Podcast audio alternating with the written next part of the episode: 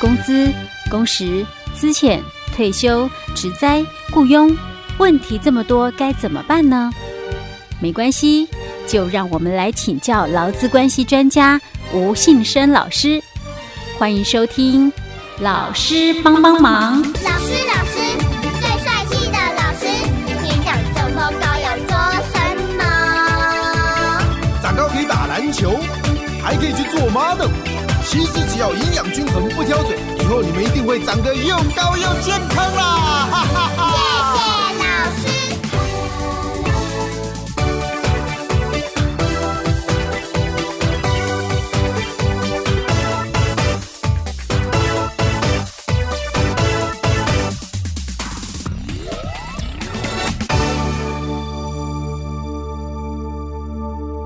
好，老师帮帮忙，为您邀请到劳资关系专家吴信生老师。老师您好，佳慧你好，听众朋友大家好。好，是我们上一集有提到说那个呃，就是产假的那个工资到底该怎么给哈、嗯老师有提到了一个例子，说有一家公司它的绩效奖金是在每年的一跟七月来发放哈。对，那我们就举了一个例子，有一名女性员工呢，她那个七月五号的时候呢，就领到了六月份的工资四万块，嗯，还有八万块的绩效奖嗯金。好、那这个但这笔绩效奖金是一年才发两次哦。对对对，，就是一月跟七月嘛哈。嗯那那刚好她是领了之后，她七月份生产了。嗯所以她现在要算她的产假，这嗯，个工资到底该怎么给？是对用一个月她的四月薪四万块呢，嗯还是要把那个八万块的四万的就八万块的那个绩效奖奖金算进去？等哎，等，那就是哈十二万哦。是，还是有第三个解答的一个哦部分。这样讲，感觉上应该是第三个，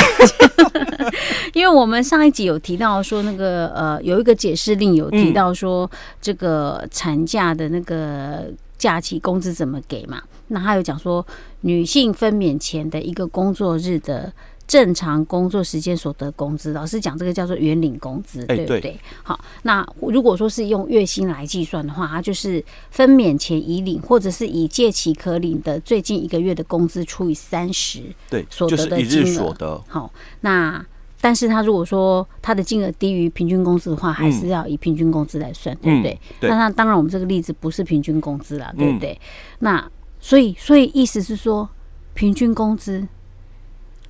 跟那还个有算法要还去有一高，些，对，照这个解释令来看的话，嗯它是两者取其高。嗯，哦但是因为平均工资老师是指前六个前月，六个月，对，所以我们要来看看他前六个月是多高哎吗？但我们这个题目的嗯，平均工资哦一，定不会高于对，十二万去算嘛，对啊对，不因为对正常来讲，应该是平均工资比较高，没错是。因为嗯可能在怀孕期间嗯初期的话，你的奖金可能会领的多一点。嗯哦，到了这个末期之后嘛，嗯哦，生产前一两个月，可能这个奖金呢，哦，会可能会少一点，因为你工作可能比较没那么的，就是可能工作可以轻松一点嘛。对，啊嘿可能你你也申请嗯就是从事比较轻便一点的是工作了哦。而且老师，这平均工资有算那个加班费吗？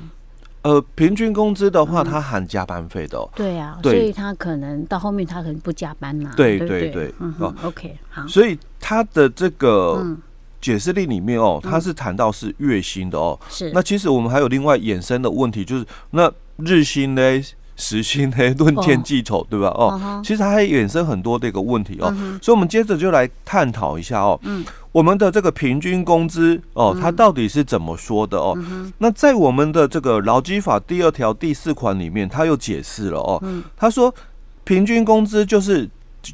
计算哦，嗯是由发生的当日哦、前六个月内所得的这个工资总额，嗯除以该期间的总日数哦所得的这个金额哦，嗯，那这个就是我们讲平均工资哦，是所以是由发生的当天嗯哦开始往前推六个月哦，所以在我们细则里面有讲到当天不算。嗯哦，所以我们习惯就讲，那前一天开始往前推哦。嗯那当然，细则里面哦，它还有提到了有些的特殊情况就排除啦，不算在这个平均工资里面哦，它是有一些例外的情况哦。那我们这里就先暂时不谈哦。那我们来看哦，但他接着又提到哦，那工作未满六个月的话哦，那就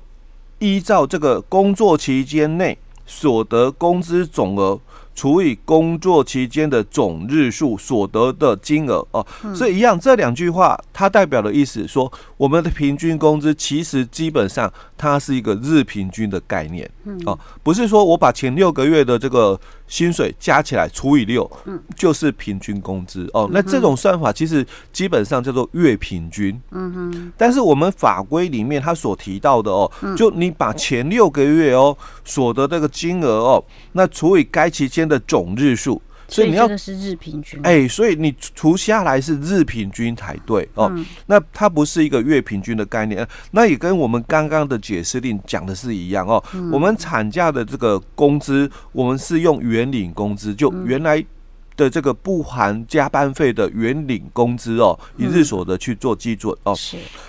好，那他说哦，这两个哦，你去比较了哦，当然以高的为主哦。好，那我们再回来看哦，我们的这个平均工资的一个定义里面，他又谈到了、哦，他说这个工资哦，如果你是以日。或者是以时，或者是论件计酬的话，嗯，那你的这个平均工资哦，除了依照上去的方法哦去计算以外，还有一个算法，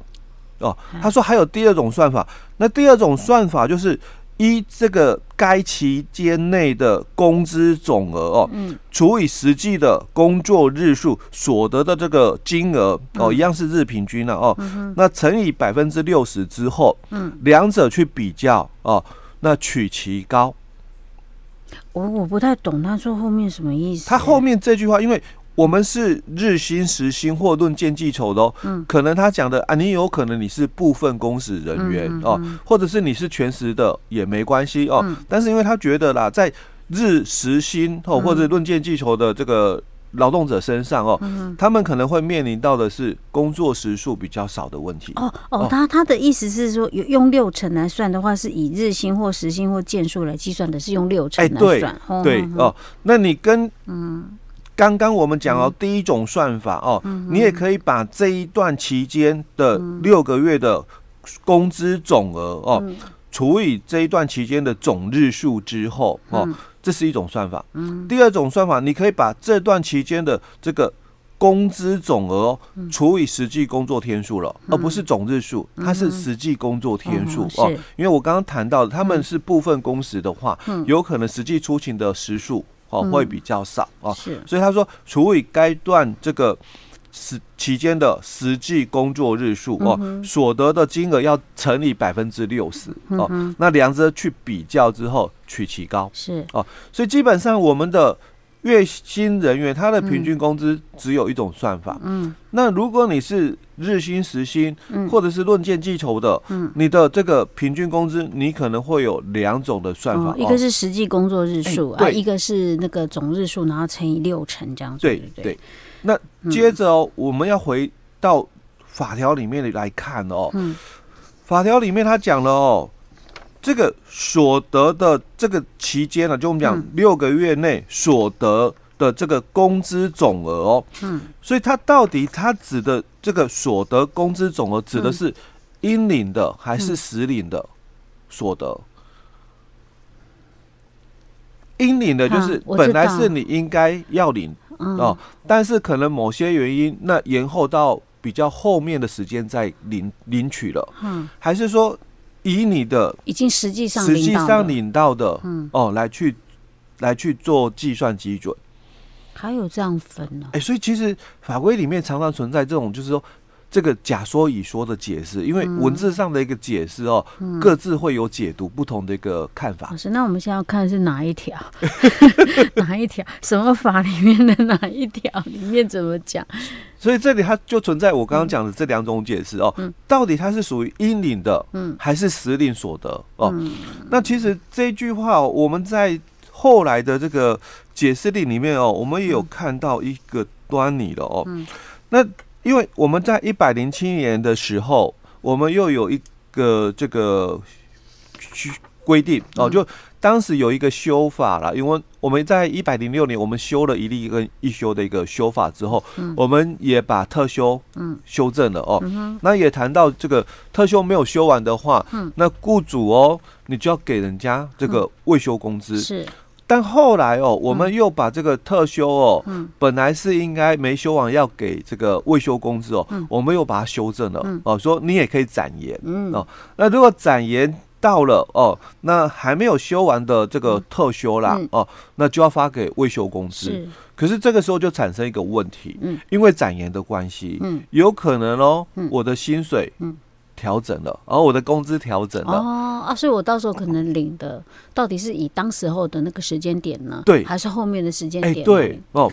所以这个解释令哦，他就解释了这一段哦，他说这个递延的这个特别休假哦。嗯未休日数的这个工资哦，那性质是属于劳工前一年度未休假而需而工作的这个报酬哦，嗯那要不要算在我们的这个平均工资的一个计算里面哦？嗯那应先来试哦，就是说应先来看哦，这个原来的这个特别休假年度终结的时间点哦，那有没有在我们的平均的这个工资的一个计算的一个事由发生当日的前六个月内哦来决定哦？那假如啊哦，这个期间内哦，那它哦又有多少的未休日数哦，应该列入到其中去计算哦。那他说法律哦没有明文的一个规定，那可以有劳资双方哦自行来协商哦。那至于哦那个原来这个特休的这个。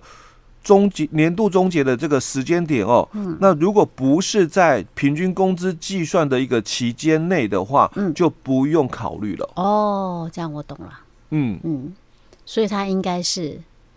哎、我看老师刚刚讲的说是阴领还是实领，对不嗯对？那所以应该这这样依照这样来想法，应该是阴领，哎、以阴历来看对不对才对哈嗯哦，所以我们接下来我们也先把这个一百零七年这个特休的一个部分哦，嗯我们再来做一个说 明。是，但是那个会有点麻烦，对不哎对因为又要开始算那个。哎，没错， 生气了，会搞一个头两个 大。好了，老师，那今天因为时间也差不多了，嗯所以我们下一集再来跟大家分享哦。好，